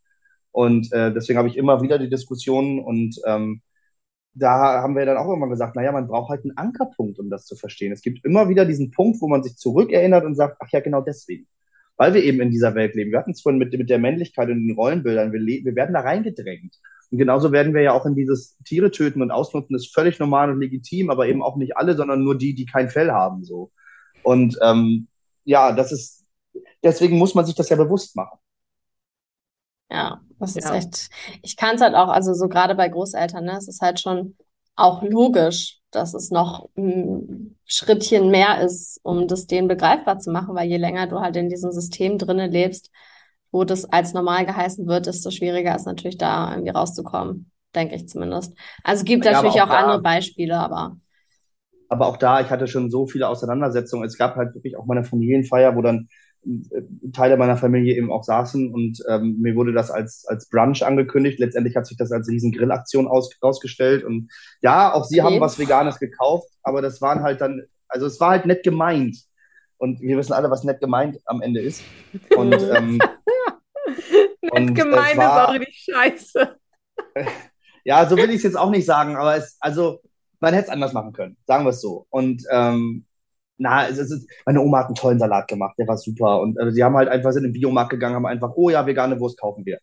So, und ne, das ist halt nett gemeint, aber letztendlich haben sie sich mit dem Thema nicht befasst. Müssen sie auch nicht. Ist auch überhaupt gar kein Problem. Ich habe auch selber was mitgebracht, alles gut. Das Problem, was war, war, was danach kam. Wir haben halt gegessen und dann ging es sofort los aus dem Nichts heraus. Ja, das ist ja, das ist ja auch äh, ein glückliches Tier gewesen. Ich denke, wo kommt das jetzt auf einmal her? Was ist jetzt denn plötzlich passiert? Und ich habe erstmal nichts dazu gesagt. Ja, und äh, das ist ja auch sehr gesund. Und wir kaufen ja auch Bio. Und ich denke, mit wem redest du? Redest du mit mir? Redest du mit dir? Was passiert hier gerade eigentlich? Und irgendwann sitze ich dann da und sage, ja, eigentlich nicht. Und dann war es vorbei. Dann wurde mhm. wirklich von allen Seiten das komplette Bullshit-Bingo einmal rausgehauen. Wirklich mm. Stück für Stück. Und es ist irgendwann Schön. so eskaliert, dass mein Bruder und ich uns auch so richtig angegiftet haben. Scheiße. Weil auch man mich hat nicht ausreden lassen. Und dann habe ich gesagt, wisst ihr was, ich gehe jetzt. Ich habe keinen Bock mehr drauf bin hier als euer Enkel gekommen und nicht irgendwie als, als Kreuzfeuerobjekt. Und dann Ehrlich? ein paar Tage später haben wir dann telefoniert und dann meinte mein Opa noch, ja, aber das war doch eine tolle Diskussion. Ich sagte, das war keine What? tolle Diskussion. Das war, das war furchtbar ja, aber wir wollen ja auch was darüber lernen und wir finden das ja auch spannend. Und dann habe ich gesagt, wenn ihr das spannend findet und was lernen wollt, hättet ihr mich ausreden lassen. Und dann kam, und das muss ich den hoch anrechnen, kam der Punkt, ja, tatsächlich haben wir uns einfach auch ein bisschen schlecht gefühlt, weil du da was Veganes gegessen hast und wir das Fleisch ganz viel hatten Aha. und das war Lamm und alles. Und äh, eigentlich haben wir uns einfach nur schlecht gefühlt und hatten versucht, irgendwas dagegen zu finden. Was okay, nicht das heißt, dass, dass, mein, dass mein Opa jetzt damit aufhört, äh, regelmäßig beim Essen zu erzählen, dass er ein halbes Reh im, im Tiefkühler hat und dass, dass Tiefseegarnelen so gesund sind und sehr schmackhaft. Mhm. Ähm, das lässt er nicht, aber ich kann es ihm nicht böse anrechnen. Und äh, ich habe ihm jetzt tatsächlich zum Geburtstag auch How Not to Die geschenkt, das Buch. Und er kam jetzt auch zu mir und sagte, wir haben, wir haben da jetzt schon einiges gelesen, finde ich super interessant, wir haben auch schon vieles überdacht und so. Und da sind wir wieder beim Punkt, hol die Menschen da ab, wo sie stehen, hab Geduld. Und ich habe auch ganz klar gesagt, wenn es wieder auf dieses Thema kam, Opa, ich möchte da nicht drüber reden wir machen hier gerade was ganz anderes. Bitte mach's nicht kaputt. Du weißt genau, dass das Thema hitzig aufgeladen ist. Lass uns das jetzt einfach nicht besprechen. Wenn du ehrliches Interesse hast, können wir das gerne zu einem anderen Zeitpunkt machen. Aber bitte nicht jetzt. Jetzt machen wir was anderes. Jetzt sind wir gerade als Familie unterwegs und da gehört das einfach nicht hin. Und ich finde, diese Stärke muss man auch haben. Einfach mal zu sagen, ja, Aktivismus schön und gut, aber jetzt gerade nicht. Gerade wenn es dann so anstrengend wird, ne? Also das ist ja auch macht ja dann jede Familienfeier genau. kaputt. Also nichts, nichts gegen meine Familie, überhaupt nicht. Auch nicht gegen meine Großeltern, das sind ganz, ganz liebe Menschen. Ähm, aber vielleicht ist es einfach ein schönes Beispiel, ähm, dass es halt einfach Punkte gibt, wo man sagt, ja gut, es wird immer wieder passieren. Und mein Opa wird immer wieder davon sprechen. Das heißt nicht, dass ich ihn weniger liebe oder dass ich jetzt denke, oh, mein Opa ist ein böser Mensch, weil er isst gerne Muscheln. So, sondern er macht das halt. Er macht das seit 80 Jahren. Und es ist unfassbar stark von ihm, dass er überhaupt darüber nachdenkt, dass er überhaupt bereit ist, so ein Buch zu lesen und dass er überhaupt zuhört, auch wenn er es manchmal unterbricht. Und selbst wenn er es nicht machen würde, wäre er immer noch mein Opa. Selbst wenn er nur rumstenkern würde. Ich würde irgendwann sagen, okay, lass uns mal vom Thema weggehen, aber behandle mich nicht so. Sei freundlich zu mir. Und wenn er das ist, dann ist doch alles gut gerade im Familienkreis. Und, und bei, bei anderen Menschen kann ich mich abwenden. Wenn wer mir nicht gut tut, fliegt raus. Und wenn mir jemand in der Familie so dermaßen nicht gut tut und nur noch gegen mich wäre, dann tut mir leid, dann fliegt die Person raus, Familie oder nicht. Ja, absolut. Würde ich dir. Ist zum Glück nicht passiert und wird, glaube ich, auch nicht vorkommen. Ähm, aber wäre das so? Hätte ich irgendeinen Verwandten, der irgendwie nur noch also ich, ich hatte, ich hatte Situationen, wo ich mit anderen Leuten gesprochen habe, Familien, Freundeskreis. Es sind auch schon Freundschaften dadurch gekappt worden, nicht weil die Person nicht vegan war oder das nicht akzeptiert hat, aber sondern es war dann irgendwann keine Freundschaft mehr. Es war reines Gestichel, es ging nur noch gegen mich, es war nur noch, ich verarsche dich jetzt, ich mach dich fertig. Und dann habe ich gedacht, ja, dann sind wir wohl keine Freunde mehr. Weil du musst nicht vegan sein, wir müssen da nicht drüber reden, das muss überhaupt nicht existent in unserem Universum sein, dieses Thema. Aber wenn es dich so sehr stört, dann lass das woanders raus und nicht an mir. Und das hat nicht funktioniert, also ja, dann war es das wohl. Absolut, ist ja auch ähm, wichtig, solche Menschen ja. dann nicht mehr in seinem Leben zu haben, wenn das so auf diese toxische Art und Weise geht. Ja, ich finde es auf jeden Fall äh, krass, dass deine Großeltern da so, dass du so mit denen darüber reden kannst, weil ich glaube, meine checken immer noch nicht, was vegan ist und ich bin seit sieben Jahren vegan. Ja.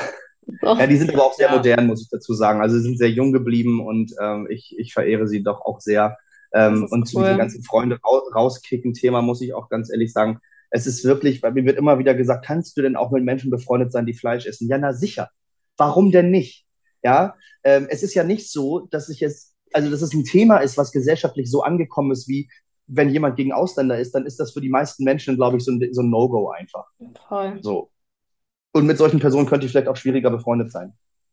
Je nachdem. Also wenn ich diese Person seit tausend Jahren kenne, und dann ist das natürlich, dann kommst du da ja auch nicht so einfach weg. So, weil das dich verbindet halt viel. Aber selbst, aber selbst das würde ich viel, viel mehr überdenken. Und, und ich glaube, das wäre auch so ein Punkt, wenn jetzt jemand ganz klar sagt, ich bin Nazi, ja, dann sind wir doch keine Freunde mehr. Dann ist egal. ciao. So, und Ja. trotzdem finde ich ja Tiere essen auch super schlimm. Ich würde das niemals auf eine Stufe stellen, weil es einfach verschiedene Sachen sind. Das kannst du nicht vergleichen und darfst es meiner Meinung nach auch nicht auf eine Stufe stellen. Darum geht's auch gar nicht. Aber es ist etwas, was in der Gesellschaft nicht angekommen ist oder was noch nicht so präsent ist. Und wie könnte ich Menschen aus meinem Leben ausschließen wegen einem Fakt, den die meisten gar nicht verstehen?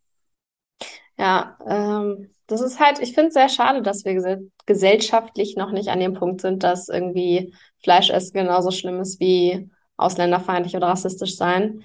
Ähm, aber ist halt aktuell noch der, der Stand der Dinge, ne? Und ich würde mir auch komisch vorkommen, wenn ich jetzt sage, so, nee, wir können nicht mehr befreundet sein, weil du nicht vegan bist. Aber wenn ich halt sage, wir können nicht mehr befreundet sein, weil du halt Nazi bist, dann ist es halt das Logische Ja, es ist eine andere irgendwie. Sache. Ja? Aber ich glaube, ich, ich würde mich gerne distanzieren von dieser ganzen Sache. Wir müssen das auf eine Stufe stellen, weil was ist schlimmer, einen Ausländer zu diskriminieren oder, oder ein Kind anzufassen? So, wo kommen wir da hin? Was Ja. ist wo schlimmer? Es ist beides auf seine ganz eigene Art und Weise ein Problem. Und ich finde, das sollte nicht verglichen werden, weil sonst heißt es, welches Leid ist mehr gewichtet und was ist da wichtiger? Und äh, an die Stelle dürfen wir eigentlich gar nicht kommen. Es ist schlimm und es ist auf eine ganz andere Art und Weise schlimm. Ein Fahrrad und ein Auto sind beides Fortbewegungsmittel, aber halt was grundverschiedenes. Das stimmt. Um nochmal jetzt von dem, von dem Aktivismus-Thema wegzukommen, nochmal was Praktisches. Was ist denn dein absolutes Go-to veganes Lieblingsgericht? Ja, das werde ich sehr oft gefragt und ich kann es nicht sagen, weil es super oft ändert. Also ich habe, äh, ich weiß gar nicht, irgendwas zwischen 15 und 20 Kochbücher hier stehen, nur Wow. alles mit dem veganen Thema. Und die Tendenz steigt massiv nach oben. Also es kommen alle paar Monate kommt wieder was Neues. Ähm, und dann gibt's das große, weite Internet und äh, super tolle Kanäle auf TikTok. Und ähm, ich koche sehr viel nach und bin inzwischen an der Stelle, wo ich diese Kochbücher dann auch kaum noch nutze, weil ich äh, jetzt gerade an so einem Punkt bin, wo ich einfach selber irgendwas zusammenwürfel ähm, und dann immer irgendwas mache. Ich weiß auf jeden Fall, dass ich der herzhafte Typ bin. Mit süß braucht man mir nicht unbedingt immer kommen. Mhm. Ähm, ich esse sehr gerne orientalisch, indisch, asiatisch. Aktuell habe ich einen unfassbaren Hype auf diese Instant-Ramen-Nudeln, was ganz fürchterlich ist, weil die äh, gar nicht so gesund sind, aber ich liebe sie. Ähm, ansonsten, ich, so ein gutes Kichererbsen-Curry, ich glaube, wenn man, wenn ich mich wirklich Mhm. festlegen müsste, wäre es Kichererbsen-Curry. Ähm, da mache ich ein sehr Lecker. großartiges. Und ähm, bin dann auch irgendwann auch an einem Punkt, wo ich dann wirklich sage, ich habe Curryblätter zu Hause und ich habe ganze Körner von dem und dem und dann nutze ich das im Mörser und dann mache ich mir meine eigene Gewürzmischung und aber das ähm, ist ja auch nicht unbedingt immer praktikabel und manchmal will es einfach schnell gehen und ähm, ich versuche es halt immer so einfach wie möglich zu halten, äh, wenn es halt schnell gehen muss. Und manchmal gibt es eben auch die Punkte, da stehe ich drei Stunden in der Küche. Das ist für mich dann aber Freizeitgestaltung. Also andere Leute setzen sich vor den Fernseher dann, ich setze mich halt da oder stelle mich in die Küche und habe da richtig Spaß dran zu gucken, was kann ich denn hier noch alles machen. Und dann kommen halt so verrückte Experimente raus, wie ich nehme eine Bananenblüte und dann lege ich die über Nacht in Algen und Dill ein und dann wird die noch paniert und angebraten Wow. und dann schmeckt das wie so ein, wie so ein Fischfilet. Ah, das habe ich, glaube ich, mal bei. Vegane Wunder oder so gesehen, auch in die Richtung.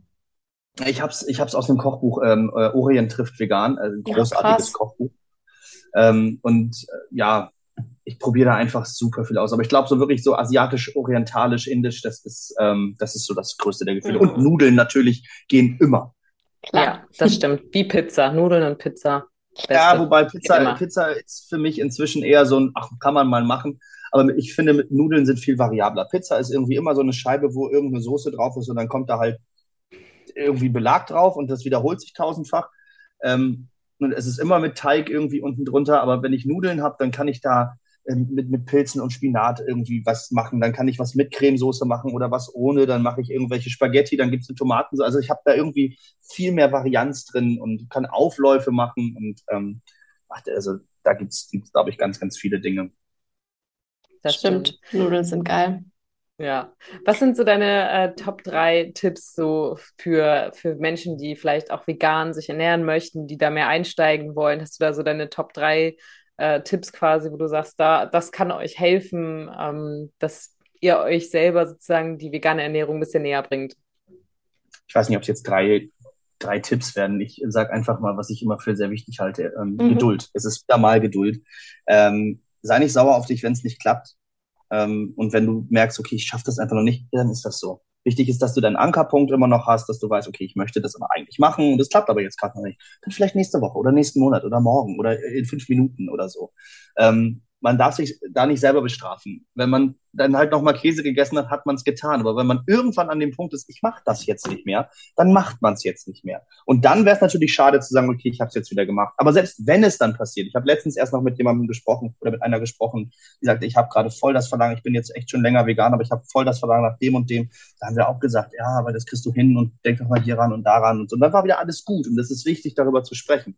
Also ich glaube, so Geduld und, und mit, mit sich und mit, mit der ganzen Sache ist super wichtig. Dann denke ich, ausprobieren. Einfach testen. Ähm, teste dich dadurch und, und frag dich, wofür brauche ich Milch eigentlich? Wo benutze ich die überhaupt? Kann ich das vielleicht auch mit Sojamilch, Hafermilch, Mandelmilch, tausend andere Sorten? Es gibt ja alles äh, irgendwie. Probier dich da durch. Probier es einfach mal aus. Ähm, wenn du irgendwie super gerne dieses oder jenes Essen isst und du weißt, das ist nicht vegan, Google dieses Essen, schreib vegan dahinter und du wirst was finden und dann mach das mal. Oder setz dir halt einfach mal diese Challenge, wie ich das gemacht habe. Probier es einfach mal aus. Einfach mal eine Woche, einen Tag, ein Gericht keine Ahnung, irgendwas. Setz dir deine eigenen Ziele und, und, teste dich aus und lerne, dass Kochen Spaß machen kann und das vegan nicht heißt, ich kaufe jetzt einfach ein Fertigprodukt und das schmeckt dann nicht genau wie das Original und dann bin ich sauer und bin enttäuscht und eigentlich ist vegan scheiße, sondern denke eher, wow, ich habe hier unfassbar viele Gemüsesorten und Obst und, und dann kann ich das noch und was sind eigentlich Hefeflocken und Tofu? Schmeckt das wirklich nach einem Stück Schwamm oder habe ich den einfach nur scheiße zubereitet? Ich gucke mir mal ein YouTube-Video an.